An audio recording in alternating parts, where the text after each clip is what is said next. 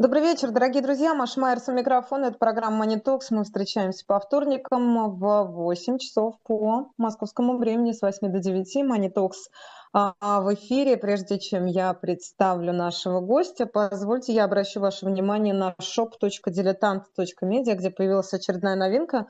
Знаете, я смотрю в экран мобильного телефона, как раз в настоящий момент э, рассматриваю а, телеграм-канал магазина «Дилетант», и это стоит прочитать, потому что пересказать своими словами я это не в состоянии. Смотрите, опыт нахождения в составе Российской империи оказал огромное влияние на правовое сознание юридические практики мусульман Средней Азии. Автор стремится подвергнуть пересмотру доминирующие в современной историографии взгляды на колониальную историю региона в целом и историю права в Средней Азии в частности. Это серия «История Росика, автор Паула Сартери, идеи о справедливости шариат и культурные изменения в русском Туркестане. Ни много ни мало. Эта книга представлена на shop.diletant.media с печатью «Дилетант» и стоит 1900 рублей. Пожалуйста, приходите в наш магазин shop.diletant.media, ну и найдете для себя обязательно что-нибудь интересное. Это только лишь один из вариантов подарка или, собственно, подарка самому себе, один из вариантов изданий, которые можно там приобрести. А, ну что ж, Money Talk. Сегодня наш гость, экономист э, Владислав Жуковский. Влад, добрый вечер. Да, рад вас видеть. Взаимно страшная тема экономика России. Почему будет только хуже? Вообще хочу тебе сказать отдельное спасибо за, как это сказать, за, за, за смелость, потому что не все экономисты соглашаются говорить на эту тему. И со многими мы это обсуждаем в контексте, да, много плохого происходит, но есть же и хорошее. Вот, ну вот не знаю, как у нас там с хорошим сегодня получится про плохое, будем говорить с Владом а, много и подробно. И я хочу вас поприветствовать а, в чате, сказать вам а, добрый вечер всем тем, кто нам пишет прямо сейчас сообщение. Я сижу, вот у меня чат открыт а, Talks на телефоне, и я э, довольно внимательно читаю. Поэтому, если вы хотите что-то кроме «Здравствуй, Машенька» написать, то, пожалуйста, приходите, задавайте ваши вопросы. Но еще я люблю такие, знаешь, э, это я к Владиславу обращаюсь, такие истории типа «Расскажите, что самого плохого в экономическом смысле случилось с вами за последнее время», а мы как раз э, поговорим о тех тенденциях, которые привели, может быть, к вашему увольнению, может быть, к сокращению заработной платы, может быть, к потере бизнеса, а может, наоборот, у вас все хорошо. В общем, это тоже наверное, есть и такие. Если кто-то теряет, то кто-то обязательно а, зарабатывает. Так устроена экономика. Итак, сегодня мы будем говорить о том, почему будет только хуже. И я, ты знаешь, смотрю на то, о чем сегодня говорил Владимир Путин, а говорил он много. И если ты позволишь, я начну со следующего утверждения российского президента. Маша, а, я Вла... на секунду тебя прерву, на секунду прерву. На самом деле, э, ну, во-первых, ты права, что говорить про экономику, про финансовую систему, про бюджет, про уровень жизни – а, пропадающий уже девятый год, а впереди десятый год уровень жизни населения, реально располагаемые доходы, в отрыве от политической обстановки, от того а, политического класса и режима, который в России находится, смысла нет, потому что а, последние годы прямо развенчали миф, что в рамках какой-то такой диктатуры, да, диктатуры такой криптократической, олигархической, можно изменить отдельные экономические параметры, и внезапно народ перестанет затягивать пояса, будет жить лучше, бизнес будет процветать, инвестиции расти, ну и далее по списку. А вот, а, кстати, часто будешь зачитывать президента, обрати внимание, что вот у него как раз кризиса нету. Он там сказал, что а, значит, экономике все хорошо, вышли из кризиса, и в целом россияне, значит, очень даже неплохо пережили 22 год. Но, наверное, россияне в Госдуме и в администрации президента, и в Совете Федерации, правда, не столкнулись с ростом цен и падением уровня жизни. Ну, давай тогда, прежде чем я, собственно, к Путину обращусь непосредственно, давай тогда с этого и начнем. Это будет первый вопрос. Когда ты говоришь про девятый год, я правильно понимаю, что это санкционные режимы, который, санкционный режим, в который мы вошли, да, как в воронку, и с каждым разом становится все хуже и хуже. Сейчас обсуждается десятый пакет, тут тоже есть некоторые комментарии. А правильно ли я понимаю, что это основной фактор влияния на экономику и основной фактор, ну, скажем так, негативного влияния? Э, кстати, тут прозвучал десятый пакет, мы его обсудим более предметно, но меня порадовал комментарий э, значит, администрации президента, какой будет российский симметричный ответ. Э, то есть там люди думали, может быть, не знаю, там президент объявит о не знаю, там, что может быть, там, о борьбе с коррупцией, с олигархами, какой-нибудь там, а, значит, э, направит э, деньги от экспорта сырья, колоссальные сверхдоходы, которые получены в прошлом году, значит, там, на куда-нибудь повышение зарплат, там, пенсии, развитие экономики. Но нет, сказали, что контрмера будет запретить западным чиновникам и, значит, э, там, бизнесменам приезжать в Россию. Я думаю, что очень сильно депутаты Европарламента, Сената, Конгресса э, очень хотели приехать в Урюпинск или куда-нибудь там э, устроить детей в лесотехнический техникум в Забайкалье. Но вот э, придется им деньги теперь не увидеть, они свои рубли в российских банках. Не сложилось. И все-таки к санкциям и к этим самым девяти годам. Угу. Это больше про политику или здесь есть еще какие-то причины, на которые можно указать? Как, ну, смотри, здесь... Фактор здесь надо понимать, что э, российские власти всегда идут по очень простому пути. А, чтобы не брать на себя ответственность за то, что они не собирались выполнять предвыборные обещания, а, за то, что вот эти майские указы 2012 года там провалены были 2014 году, да, что, значит, стратегия 2020, которую мы принимали в 2008 году, она успешно была, по большому счету, э, также выброшена в корзину к 2011 году, да, значит, эти все обещания было удобно не выполнять, сказав, что это не мы виноваты, это не мы а, много пилим, воруем. Это не мы, соответственно, вывозим там сотни миллиардов долларов ежегодно э, полученных э, колоссальных нефтегазовых доходов, доходов от экспорта там леса, угля, металлов, золота, алмазов, скупая там, на загнивающем Западе, значит, э, себе вилла, особняки, картины произведения искусства, яхты, что угодно. А это вот нам помешал Крым и Украина. А, безусловно, конечно, западные санкции 2014 года, они отрезали там часть российских отраслей экономики от высоких технологий. То есть, то есть поставили крест на добыче, например, а, нефти и газа на шельфе. Это были технологии только у Запада, это там Норвегия, Штаты, Великобритания, Франция. Вот, был всех, только для части, значит, э, за рубежом. Вот, но в принципе, надо сказать, что с 14 по 22 год все-таки э, нефть, сырье, было дорогим, Россия получала огромные значит, экспортные доходы, имела стабильный профицит во внешней торговле, исчисляемый сотнями миллиардов долларов. То есть в 2021 году, например, что было понятно, а, превышение экспорта над импортом 200 миллиардов долларов.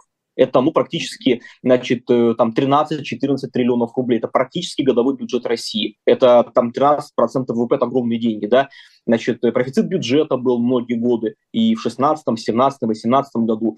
Но э, найдя способ сказать, что это не мы, э, соответственно, жулики, это не мы построили экономику такую, экономику трубы, которая кормит там э, тысячу богатейших семей, те, кто вокруг них как-то скучковались, а держат население в таком черном голодном теле, да, это вот виноваты санкции. Мы вот хотели вам хорошо сделать, даже были проекты, помнишь, в 2012 году, значит, там выступал Кургинян, выступали ура, ура патриоты, кричали, что Путин это Сталин 2.0, но он стоит СССР 2.0, индустриализация 2.0, что сейчас он придет и, в общем, всех тут олигархов победит, э, в общем, деньги направят на развитие страны. Но этого не произошло. И вот с 2014 года появилась официальная возможность объяснять э, снижение уровня жизни бедственное положение людей именно тем, что, ну, Запад виноват, ну, что, НАТО виноват, там Обама был виноват, там в подъездах гадил киркой, дороги в Омске там разбивал, потом Трамп в, тоже, значит, там э, в подъезде штукатурку осыпал, вот, а, поэтому объективных экономических предпосылок, почему должно было падать уровень жизни населения, почему, а, скажем так, не были созданы вот эти там 25 миллионов высокопроизводительных рабочих мест, которые тоже цифра была взята с потолка, конечно, была не просчитана абсолютно. А почему э, должны было ухудшаться уровень жизни населения, банкротиться бизнес, а не было объективно. То есть были причины внешние, безусловно, санкционные, но имея такое количество денег, если просто вот реально меньше воровать, меньше покупать себе а, вот этих комнат грязи, там, дворцов в Геленджике и не вывозить ежегодно там по 70-80 миллиардов долларов а, за рубеж денег из страны. А я напомню, что с 2014 по 2022 год из России вывезли там а, сумма, ну, с 2008 года уже триллион двести к текущему моменту, к концу 22 триллион двести. Это практически 60% экономики. А с 2014 года, ну, миллиардов 400. То есть, э, ну, просто не было задачи. Это было такое паразитировство, допуск до выборов нормальных оппозиционных кандидатов, э, контроль со стороны СМИ, общественности за тем, как расходуются деньги, куда они деваются. Ну, вот они что делали? Они говорили, у нас тяжелые времена, э, мы тут, значит, с Западом воюем, поэтому вот вам повышение пенсионного возраста, вот вам повышение там налогов. Платоны, помнишь, как водили, какие были там забастовки, демонстрации, автопробеги в 15-16 году в Дагестане, на МКАДе, там в других регионах России. Вот, повышали, значит, всякие акцизы, цены на бензин и прочее, прочее, в два раза с тех пор выросли. Поэтому просто кормушка, кормушка для своих превратили государство в такую лохань, с которой сами кормятся. Влад, а скажи, пожалуйста, а есть представление а, у тебя, как могли измениться, если изменились коррупционные схемы на фоне кризиса отношений с Западом, на фоне э, ужесточения банковского комплайенса по переводам из России, на фоне санкций против физических лиц, на фоне потерь вилл на озере Кома, залитых красной краской бассейнов и так далее, и так далее. Как сейчас работает эта коррупционная машина? Можем себе представить, хватит ли у нас для этого фантазии? Я думаю, что этот вопрос надо адресовывать куда-нибудь а, Ми-6, Ми-5, Масаду, ЦРУ, потому что я глубоко убежден, и, значит, э, люди, кто работают глубоко в финансовой системе, и те, кто работает в Центробанке, на высоких постах мои знакомые говорят, что, конечно, многие схемы прозрачны, многие схемы хорошо видны, и в этом плане тоже есть вина Запада в том, что сейчас происходит, потому что они закрывали глаза на чудовищную коррупцию. Многие были в доле. Мы помним, как Дерипаска возил на своей яхте не только бывшего там вице-премьера Приходько, или как его там звали, э, с э, вот этими там девчонками по вызову, там, э, рыбкой, да, по-моему, Настя Рыбка такая была, вот, но там же были разного рода депутаты Европарламента, эти деньги, которые утекали и в Великобританию, и во Францию, и в Германию, и во Франкфурт на Майне, куда угодно, с этих денег кормилась значит, какая-то часть весьма серьезных э, людей в политическом истеблишменте Запада.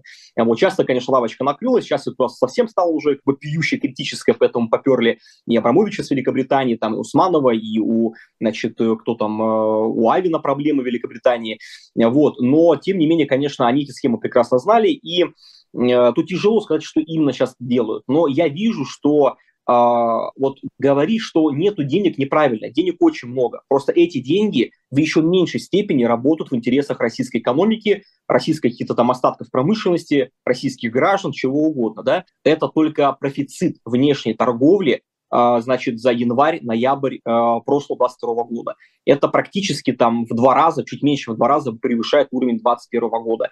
То есть российский бизнес крупный а, вот эта золотая сотня Форбса, владельцы там а, вот этого Норникеля, русского алюминия, там отчасти нефтегаза, там Сечины, Татнефти, Сургутнефтегаза и прочее, прочее, получили огромные деньги, особенно в первой половине 2022 года, когда цены на сырье подскочили, когда бюджет захлебывался от денег, когда был профицит в полтора триллиона к июлю, к июню месяцу, значит, и эти деньги, понятное дело, о них не просандалили. Ну, часть, наверное, они там слили, но вообще эти деньги из России вывезены.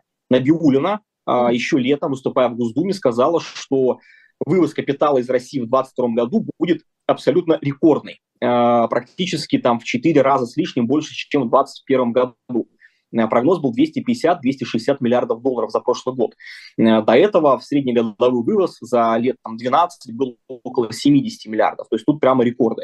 Э, но это не значит, что поехали чемоданы с деньгами, повезли кэш в бизнес-джетах. Нет, это в том числе деньги экспортеров, которые они оставили на валютных счетах, что-то на, в долларах, что-то в евро, те, кто не под санкциями, кто может ими распоряжаться. Но большие объемы ушли в Турцию, в турецкую лиру, ушли в Эмираты, э, в дирхамы, ушли в китайскую экономику, китайские юани, индийские рупии, то есть те страны, куда можно было полученные сверхприбыли, россияне э, побили рекорды по скупке недвижимости в Эмиратах, в Дубае и в Турции в 2022 году.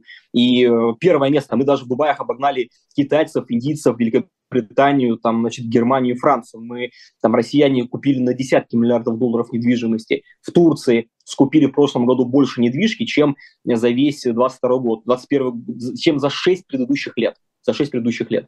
Понятно, что там не только деньги крупных э, бизнеса, богатых людей, но это такой средний класс, там самозанятые, но это лишь малая часть. Понятно, что Э, деньги паковали как могли. Это и криптовалютные истории, криптой вывозили деньги года с 18 из России очень активно, а, причем в том числе чиновники, которые якобы боролись с криптой, на самом деле были еще крупными участниками этого рынка, и известные скандалы с значит, вот этими маски-шоу Москва-Сити, значит, с отжимом крипто-бирж P2P, так называемых. Вот, эта вся история была под людьми спецслужб, под погонами и обслуживала во многом интерес именно... С побегом от мобилизации, тем, кто может себе это позволить, да? А, а тренды каковы? То есть можно себе представить, что все эти лавочки прикроет сама же российская власть и останутся только дворцы в Геленджиках? Или нет? Или вот это вот э, бегство с тонущего корабля, оно будет продолжаться, на твой взгляд? А, мне кажется, что ну, это же не проблема отдельно какого-то, знаете, там, э, бывшего губернатора Краснодарского края, министра сельского хозяйства Ткачева, который внезапно стал главным латифундистом, миллиардером, владельцем практически миллиона, там, по-моему, гектаров сельхозземли в стране. Это же не отдельный случай, что какие-то отдельные, значит, там, слуги народа, депутаты Госдумы, Совета Федерации, э, значит, даже э, люди со звездочками там на плечах, на погонах владеют миллиардными активами и там виллами на Рублевке, значит, э, где-нибудь на Минском шоссе, на Новой Риге, либо даже за рубежом. Эта система так выстроена. То есть, в принципе, она сама построена с целью того, чтобы просто лично обогащаться, чтобы перерабатывать и недра, и бюджетные потоки, и население э, в свои личные активы. Это, в принципе, Ну, я просто, извини, что я тебя перебиваю, но я просто не могу выкинуть из головы образ миллиардера Корейка или миллионера кого-то. Ну, то есть, как бы в отсутствии доступа к благам цивилизации, это довольно странная история получается. Или я ошибаюсь, и виллы будут строить где-нибудь в Центральной Африканской, прости господи, республике. Слушай, не обязательно, пойми, вот я тебе скажу так, что Эмираты, вот эти все Пальм Джумейра, вот эти виллы, это скупка, а, ну, у меня знакомые, которые занимались недвижимостью элитной бизнес-класса в Москве, они сейчас это недвижки продавали, ну, там миллиарды долларов. То есть сейчас скупка идет просто впрок. Они как, как соленые огурцы закатывают помидорами, да, деньги надо куда-то деть, и вот это же не только Эмираты, они скупают в Судовской Аравии, в Кувейте, скупают в Турции, скупают гостиницы, скупают э, там какие-то горнолыжные курорты, мне рассказывали. Ну, понятно, что это не в Турции, да, но тем не менее. То есть тут э, есть куда приложиться. И, кстати, я вот, когда в Госдуму, когда периодически так захаживаю, посмотреть, насколько взбесившийся принтер, не приходя в сознание, э, продолжает вести дело к катастрофе, штампует эти все э, чудовищные законы репрессивные, эти социальные и прочее. Я тебе скажу так, что мне, ну, я знаю людей, которые на полном серьезе говорят, слушай, Влад, ну вот мы депутаты, да, как бы, кстати говоря, есть те, кто искренне вообще не поддерживает все происходящее, вот, а говорят, мы вообще не ради этого всего бардака сюда шли, просто как бы они там боятся за личную неприкосновенность, то, что их просто банально как бы там не посадили, не лишили мандата вслед за Рашкиным. Причем вот эта фраза про Рашкина, мы его лишили мандата, тебя посадим, ну, я не буду называть несколько фамилий, но несколько моих знакомых депутатов, они, э, ну, они попадают в газа, если вроде как там говорят про то, что идет такая десатанизация священная, э, вот, и это как бы ну, вопрос, кто кого финансирует, вот, ну, вплоть до того, что угрозы, значит, э, возбуждения дел и всех остальных вещей. Поэтому там атмосфера, ну, скажем так, мягко говоря, мама не горюй. Вот, но э, многие до сих пор ездят, отдыхают на Мальдивах, на Сейшелах, на Маврикии. Э, то есть вот это вот все, что в Индийском океане к востоку от Африки, я уж не говорю про Танзанию и прочее, это все вполне себе россиянам открыто, и не только в Эмиратах тусят э, депутаты Госдумы, но и вполне себе отдыхают на хороших э, пляжах, на личных бизнес-джетах и даже там первым классом на Qatar Airways, на чем-нибудь они туда летают, на Emirates. Поэтому я бы сильно не говорил, что у них, да, неудобно, да, активы заморожены, да, там Соловьев истерит постоянно там радиоактивным пеплом и уничтожением Запада в труху, э, ну, виллу-то больше не увидит свою, вот, а, но, в принципе, да. им есть где отдохнуть пока. Да, это у меня просто, я прошу Китай, прощения, просто, Макау, видимо, Макау, у меня бедная Китай, фантазия, понимаешь? Да, mm-hmm. действительно, на, а, на этой планете еще достаточное количество стран, которые, в общем, не, можно условно не считать недружественными, которые вполне себе дружественные и неплохо на этом Ну, там за деньги можно просто порешать, Конечно. там любят деньги, Конечно. деньги, как говорится, Конечно. не пахнут. И что да, и наш э, вот этот э, депутат э, как раз на, мексиканский, на, на мексиканских каникулах, он как раз лучшее тому подтверждение, который мешал себе алкогольные коктейли. Слушай, ну это вообще, ты понимаешь, я еще, а, ну как бы, есть те депутаты, которые, например, не голосовали, не нажимали кнопки, да, там, например, Олег Михайлов с Республики Коми, который там протесты на ШИИСе, который там Ядроса выбил на голосование, да, все дела. Он, ну, он не голосовал вообще ни за что, просто его там не было.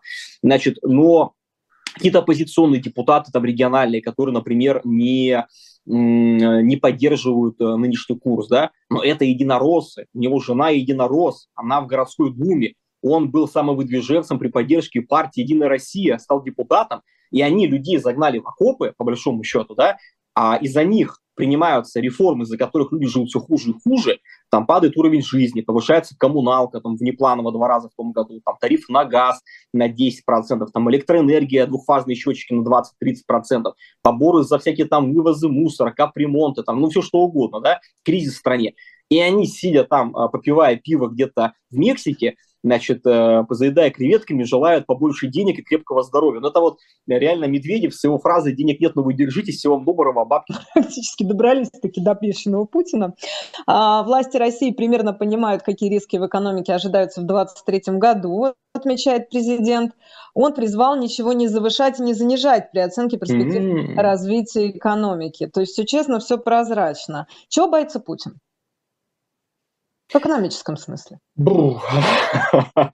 Ты решила мне помочь, ты не сказал, чего они на самом деле боятся. Боятся они ровно одного, они хотят быть на свободе и удержать власть, чтобы не нести ответственность за то, в принципе, где мы все дружно оказались. А, я думаю, что ничего в экономике в этом плане не боится. У них есть только одно желание, чтобы каким-то образом были деньги, а, чтобы не только эмиссии рубля, не только наращивая госдолг, не только печатая рубли, финансировать колоссальные растущие расходы. А, значит, э, это, конечно, цена нефти, поэтому на нее, видимо, они молятся. По этой причине Путин дал команду Новаку. А, ну, он же прекрасно знает, что вот э, цена нефти, Юрос, например, да, а, в Прибалтике, из порта Приморска либо услуги опустилась в моменте на 37-38 долларов за бочку. У нас себестоимость добычи полная в России примерно 42-43 доллара. Там можно, конечно, капитальные расходы не финансировать, там с операционными расходами там, долларов 20-22, но тем не менее. То есть это все равно сильно ниже той цены, которая была в бюджете заложена в 70 долларов. Это на 40% ниже, чем э, потолок, введенный Западом. Это в два раза ниже цен среднемировых. И, конечно, он понимает, что с, таким, с такой ценой на нефть, да еще и газ к тому же подешевел в Европе. Цены на газ в моменте упали ниже 650 долларов за тысячу кубов – это минимальные отметки с августа 2021 года. Э, то есть сырье все подешевело, и денег, по большому счету, в бюджете таких не будет, какие они были еще даже в прошлом году. Значит, в пять раз снизили экспортную пошлину на нефть с 60 до 12 долларов за тонну. Значит, э, нефтегазовые доходы, просадка будет куда-то там на уровне 2020 года. Значит, а расходы большие. Значит, только в прошлом году на 6 триллионов они увеличили расходы значит, федерального бюджета. Понятно, что это было не на рабочие места в реальном секторе, там, не на снижение налогов для бизнеса, не на повышение зарплат, там, пенсии, на какие-то решения социальных вопросов. Это все было связано прямо либо косвенно э, с военно-политической обстановкой, скажем так, да, мягко. Значит, э, там 3,5-4 триллиона напрямую пошли на увеличение расходов на Минобороны и правоохранительные органы, там до 9 с лишним триллионов рублей, пока цифр нету более свежих. Значит, еще а, уже в том году получили дыру в 3 триллиона 300 миллиардов рублей. Вместо профицита в триллион, который они изначально заложили. И они прекрасно понимают, что реальный дефицит больше, дыра больше, дыра триллионов 6. То есть если убрать вот эти вот полученные от «Газпрома» сверхприбыли, там дивиденды 600 миллиардов, налог на добычу полезных ископаемых, который был внепланово повышен, триллион двести, эмиссия рубля, которая была напечатана Центробанком, якобы э, Минфин ему э, переписал значит, проводкой свои арестованные доллары и евро на счета в Центробанке, под них Центробанк напечатал рубли, триллион рублей бюджетных расходов. Да? То есть если это все посчитать, то дыра в бюджете больше 6 триллионов рублей. И, кстати говоря, на сайте Минфина до сих пор, если на главной странице вниз прокрутите, вы увидите, что там цифра около 7 триллионов у них числится. Они пока даже не поправили. Вот. И они понимают, что надо где-то брать деньги на следующий год, понимания нету. Путин дал команду Новаку придумать какие-то схемы, не продавать нефть э, там, странам, которые установили потолок, где без потолка нефть дешевле 40. Там понятно, что есть там какая-нибудь смесь «Сокол», смесь ВСТО, условно говоря, есть другие экспортные смеси на восток, которые уходят там, да, но ими сыт не будешь. У нас средняя бочка, средняя цена ниже 46 долларов с начала текущего года.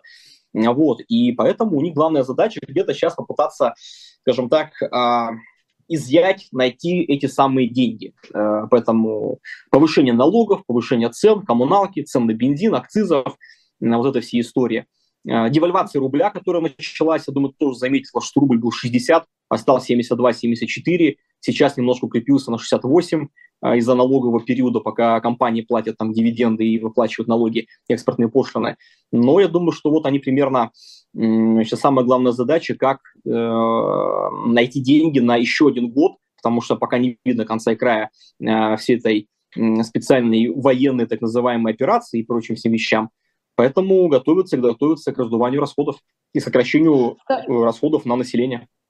Скажи, а если оставить за скобками сокращение расходов на население, мы вернемся, если оставить за скобками все-таки а, вот эти эти все, скажем так, краткосрочные перспективы. Понятно, дыра в бюджете, следующий год надо закрывать. Путин говорит, что у него ВПК уже работает круглосуточно, все это надо, за все это надо платить и так далее. Тем не менее, а, а каким ты видишь будущее нефтегазового сектора? Можно ли говорить о том, что, в общем, эта история завершающаяся? или нет?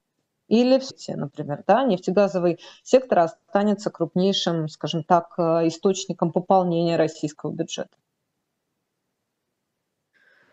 А, ну, объективно, ни экспорт драгоценных металлов, ни алюминия, ни леса, ни золота не могут перекрыть пока нефтегазовые доходы.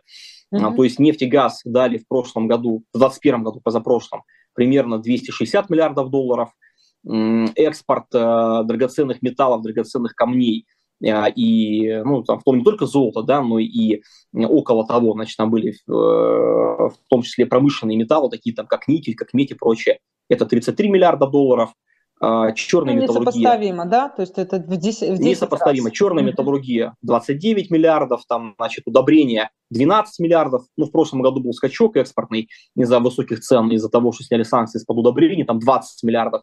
Но это несопоставимые величины, и никакими удобрениями там, и золотом это не компенсировать. И они тоже прекрасно понимают. Поэтому, а, условно говоря, а, быстро, ну, то есть, во-первых, не, я не вижу, чтобы был срок у системы там на 10, 15, 20 лет. Я думаю, что э, вопрос идет на, э, может быть, года 2 на 3, потому что, ну, условно, э, вот эта вся военно-политическая история на, на изматывание, да, э, брать измором, э, ее затягивание, оно точно не в интересах, скажем так, э, людей, которые ее начали в Кремле потому что ну, они прекрасно уже понимают, что у них ресурсов на нее просто ну, физически нету. Нету ни технологий, ни финансовых ресурсов, ни производственных ресурсов. И мы видим, что тот же самый там Китай, Индия, а, уж тем более там Казахстан и все остальные страны, они режим санкций а, по большому счету не нарушают, да, то есть они, а, если нефть покупают, то по ценам еще ниже потолка, да, и демпингуют по черному. Цены на газ у них там вообще по 180, по 200 долларов за тысячу кубов. Это гораздо хуже, чем на европейском рынке. Технологии оттуда не дождаться, и ради там каких-то миллиардов долларов Китай не будет ставить под угрозу торговлю с Западом на полтора триллиона, условно. Вот. Поэтому здесь э, быстро перестроить ничего невозможно. А, то есть газопроводы строить минимум 4-5 лет, а если какие-то крупные проекты такие а, на большие расстояния, то это там около 8-9 лет, но с их запуском и выведением на проектную мощность. Но этих проектов просто нету, то есть там ни Алтая, ни новой силы Сибири, ни каких-то веток по расширению высоты того же самого нефте, нефтепровода, да, Поэтому а, это сделать невозможно себе просто либо в ноль, в лучшем случае там а, по цене себестоимости у вас никаких нефтегазовых доходов дополнительных не будет.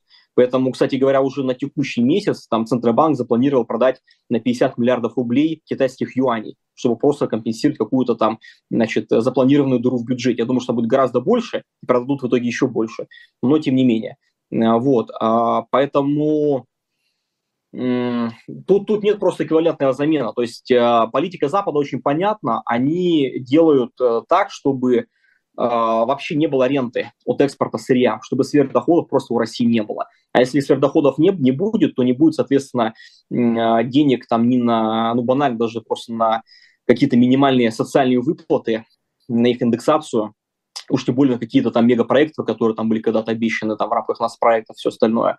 То есть, э, то есть процессы деградации, а, объединения только усилятся, потому что ну просто вот... банально придется их сокращать. Это и есть тема нашей программы. Вот Урсула сегодня наговорила, я не знаю, слышал ли ты довольно эмоциональное ее высказывание в поддержку Украины. Глава Еврокомиссии Урсуна, Урсула фон дер Ляйен, это о ней речь. Еврокомиссия надеется, что санкции ЕС погрузят экономику России в рецессию на десятилетия. То есть это не просто эмоциональное высказывание, а это реальный и вполне осуществимый сценарий. Правильно я тебя понимаю? Но если не случится ядерной войны Третьей мировой, и о чем мечтают Симонян и Соловьевы весь мир в труху, то хотя бы, дай бог, нам заглянуть на горизонт одного-двух лет. Но, в принципе, те санкции, которые сейчас приняты, и решения по нефти, газу, по сырью, это действительно как технологическая блокада, это долгосрочная история, то есть она будет э, планомерно месяц от месяца, год от года э, обескровливать экономику. То есть вена будет скрыта, сколько там в нее не вливай, э, соответственно, денег и чего угодно, на выходе все равно получаться маленький тонкий ручеек, то есть в организме ничего не останется.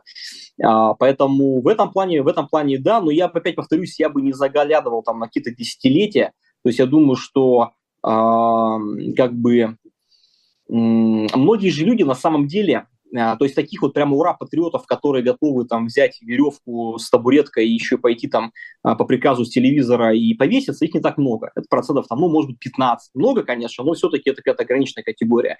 А подавляющее большинство, оно, скажем так, либо индифферентно, либо плывет по течению, либо просто молчит и пытается как-то банально выжить в этой ситуации но а, жители городов-миллионников, там, да, Москвы, Петербурга, не знаю, там, Ростова, а, Краснодара, Казани, кого угодно, они, в принципе, не заказывали себе такой социально-экономический упадок.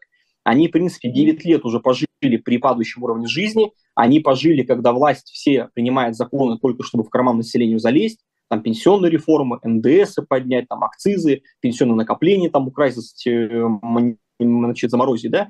Вот, я думаю, что э, даже вот этот год, 22 который прошел, э, он постепенно мозги начинает на место ставить. То есть постепенно у людей, э, ну, недовольство растет. То есть как ни крути, даже вот эти все там провластные паблики показывают, что люди как бы, ну, даже те, кто там готовы идти разносить щепки там Берлин, Прагу, Париж и дальше до Берлина, Вашингтона, но они все говорят, что живут они хреново. То есть нету ни одного, кто говорит, что мы живем хорошо. Все говорят, да, мы живем в каких-то бараках, мы живем плохо, бедно, э, значит, горячего там воды, канализации, туалета нету там у 20 миллионов российских семей, значит, э, да, по уши в долгах, там 28 триллионов рублей долги, и 200, по сколько там, по-моему, 280 тысяч индивидуальных банкротств в прошлом году прошли, просто полтора раза. Но как бы долго вы на энтузиазме и на разговорах про то, что вы пойдете сейчас там и вернете Калифорнию с Аляской, или там, не знаю, разбомбите Берлин, но долго вы не проедете, потому что когда будет нечего жрать вашим там детям, условно говоря, да, значит, и, и э, вас начнут просто выселять из квартиры за неоплаченный там ЖКХ и капремонт, возникнут уже проблемы.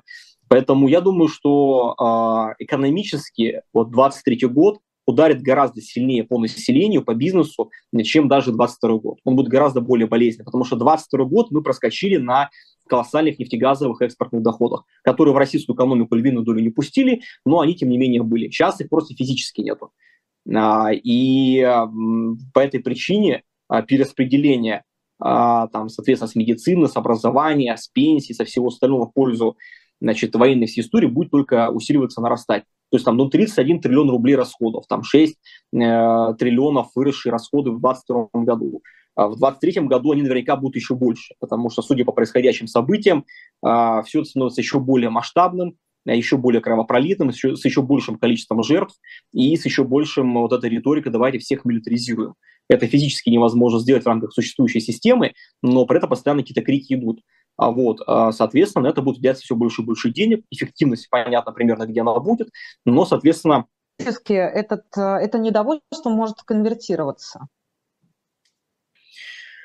Я думаю, что в ближайшее Мы время... в реальности, да. Угу. Мы Я думаю, в ближайшее из... время Угу, да, угу, в ближайшее время вряд ли во что-то конвертируется. И мы тут э, тоже с Дмитрием Потапенко, когда записывали эфир недавно, про это говорили. И, в принципе, я с ним полностью согласен, что задача а, людей сейчас банально выжить. То есть, на самом деле, никаких э, политических инструментов, что бы то ни было изменить, просто банально нету.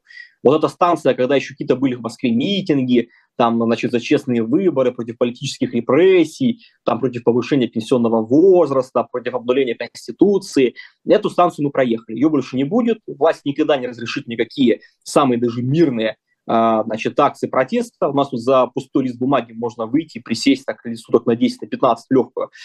Вот. А за 3-5 звездочек уехать на э, там суток 30, а может быть даже какие-нибудь там и фейки пришьют. Вот, поэтому я думаю, что ничего в этом плане политического такого значимого не произойдет, никаких волнений не будет в 2023 году, ну, только если там не произойдет каких-то совсем радикальных изменений а, высших эшелонах власти, если кто-то, ну, у всех здоровье разное, может и подвести в конечном итоге, и что может пойти не так. Это как бы такой сценарий экстремальный, когда действительно начнется резкая болтанка, резкое раскачивание качелей, и те либо иные люди во власти, э, соответственно, будут пытаться всю эту историю куда-то откатить и отыграть. Но если сценарий, как это происходит сейчас, то в 2023 году еще больше идиотских законов, еще больше репрессивных законов, еще больше призывов бороться с э, вот этими, значит, недругами, пятой колонной, с предателями, которые из России уехали, либо остались. И, конечно, в этом плане никаких э, политических э, значимых событий я не вижу. Никакие там ни выборы, ни вот ничего в таком ключе, оно не произойдет. То есть вот сейчас год, когда просто банально люди будут выживать. Просто выживать и пытаться хоть как-то значит, прокормить свою семью и как-то сохранить свою работу. Кто-то будет пытаться уехать, кто-то будет пытаться остаться. Сейчас в ближайшее время мы поймем, будет ли Э, та самая скрытая либо открытая форма мобилизации, про которую постоянно говорят, и про которую все больше слухов в Москве и в кабинетах власти, что она пойдет точно, адресные списки уже составлены, и относить повестки будут по рабочим местам и по квартирам, а, значит, правоохранительные органы уже вполне себе так целенаправленно. Вот. Все это, конечно, будет бить по экономике, по бизнесу, в такой ситуации, чтобы это ни было планировать, там, расширение производства, инвестиций, создание семьи, там, рождение детей, ну, нормально люди работают. А в прошлом году за январь-октябрь 500 тысяч человек убыли населения. 500 тысяч, только официально. Причем мы не знаем статистику по э, так называемой СВО, до сих пор нет статистики по пропавшим без вести, э, по тем, сколько реально погибло, поэтому цифра Росстата, она пока, я думаю, весьма себе занижена. Вот. И, конечно, может быть не миллион, как в 2021 году были население, но 1700-800 вполне можем увидеть именно по превышению числа умерших над родившимися в 2022 году. Поэтому, э, если бы все было хорошо, народ бы не вымирал бы такими темпами, и у нас бы рождаемость не была почти там, э, в полтора раза ниже, чем та же самая смертность. Ну, ты знаешь, я просто, когда тебе задала вопрос по поводу конвертации, этого про протеста, я, ну, то есть не, не протеста, прошу прощения, недовольство. Я имела uh-huh. в виду не только чисто политический протест, но если ты помнишь, с чего начинались события годовой давности в Казахстане, например, да, это увеличение цен на газ в два раза подняли и привет, понеслось. Да, а при этом страну удержали, и вроде как бы сейчас про январь 22 года уже даже и не вспомнишь, потому что в феврале у нас, в общем, все это, повестка сильно поменялась, и она, в общем, до сих пор остается в том же самом месте. А вот. Или, например, те же самые шахтеры, которые в 90-х годах сидели на рельсах и стучали, или на Горбатом мосту за Белым домом стучали касками. Это же был экономический протест. Он не имел никакого политического подоплеки, по крайней мере, на первой стадии своей. Вот такие, такой вариант развития событий ты предполагаешь? Э, я скажу тебе честно, а, пока не настолько накипело, пока не настолько, а, как говорится, еще глубоко упали. То есть те люди, у которых гражданская активная позиция, которые там выдвигались на Мосгордуму, на Госдуму, которые как-то, значит, считали, что необходимы политические изменения, чтобы остановить деградацию страны, не скатиться в эту феодальную вотчину за колючую проволоку, они выходили, и хорошо всех побили, посадили, мы знаем, что в 2021 году, слушай, ну там у меня только два административных ареста было там на 20 суток суммарно, а, куча штрафов там и всего остального. Тысячи людей, тысячи людей а, уехали под аресты, а, уголовных дел были десятки возбуждены на ровном месте, десятки тысяч вообще задержаны были от Владивостока, Хабаровска до Москвы, Петербурга и везде-везде. В этом году, когда все началось, были массовые жесткие задержания, избиения студентов, там, а, не знаю, пенсионеров, женщин в Москве, в Питере, по всей стране. Люди, которые выходили, не понимали вообще, куда все это катится и в какую задницу значит, завели страну. Вот, поэтому повторюсь, что протест меньше не стал. Недовольному все Америка мешает.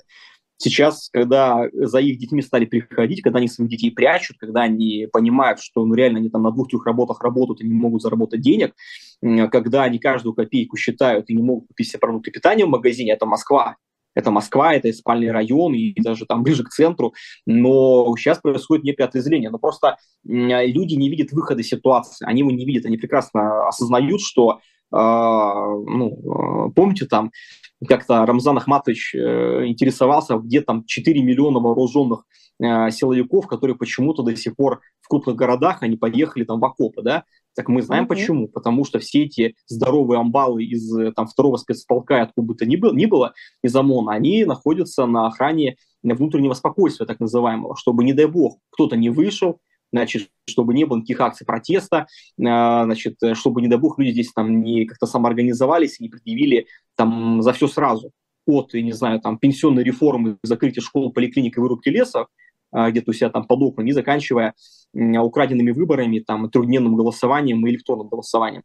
Вот, поэтому, скажем так, протест, он просто кипит, он внутри, он зажат, и э, все понимают, что это не время, это не место, что сейчас любой, кто попытается куда-то высунуть нос, просто уедет э, в лучшем случае под административный арест, а в худшем еще могут уголовку нарисовать. Я напомню, что в России уже 400 уголовных дел за фейки и дискредитации.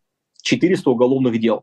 А, ну, самые громкие мы знаем, там вот Яшин 9 лет уехал, закрыли, значит, э, депутат муниципальный Горинов, по-моему, 7,5 лет, если не ошибаюсь. Там еще есть mm-hmm. такие 3-4 года. Много условок надавали, штрафов, но, э, тем не менее, там это все тоже показательная порка проведена, такая превентивная. Mm-hmm. А при этом о хорошем. А, у вас, Владислав Жуковский, не знаю, Владимир Владимирович Путина все хорошо, да? Я очень а, рад я него. Мы, мы и живем. Да, это правда. А динамика российской экономики, это значит, это РБК, наша прекрасная, которая значит, э, рассказывает о хорошем, дорогие друзья. А, динамика российской экономики в 2022 году оказалась лучше многих экспертных прогнозов, заявил Путин. Э, ссылка mm-hmm. на сайт Кремля. И далее цитата. По оценке Минэкономразвития, коллеги еще скажут, э, валовый внутренний продукт России за январь-ноябрь 2022 года снизился ну, лишь на 2 на 2,1%, тогда где даже 20%. А, И далее, по итогам 2022 года, ожидается снижение экономики на 2,5%, а в третьем и четвертом кварталах будет зафиксирован резкий рост, но по сравнению с резким падением во втором квартале. Путин подчеркнул, что задача правительства – поддержать, закрепить положительную тенденцию. Вот можешь прокомментировать? Ну, мы можем только бить и челом. простыми словами, что имел в виду Владимир Путин. Мы можем бить челом только перед начальствующим э, вот этим вот нашим, э, как там, стерхом-императором, да, потому что, ну, видишь, кризиса нету. Все, кто э, говорили, что там растут цены, падает уровень жизни, Владимир Владимирович не обнаружил таковых, да. Значит, ну, во-первых, я думаю, что действительно у богатейшей части россиян э, ситуация хоть и стала хуже, там на 98 миллиардов долларов упали активы благосостояния там, богатейших российских миллиардеров, только официально, но они компенсируют за наши с вами счет карман, можно сильно не сомневаться, им всегда помогут. Вот, но э, значит, э, цифра в падении экономики там 2,7, которую озвучил Путин, надо понимать, что она, ну, во-первых, и гордиться не надо. Э, то есть, вот если вы посмотрите на статистику Всемирного банка либо Международного валютного фонда, в мире вообще нет ни одной экономики а, размером больше 400 миллиардов долларов, а это там три десятка стран, где падала бы экономика, кроме России. Все экономики растут.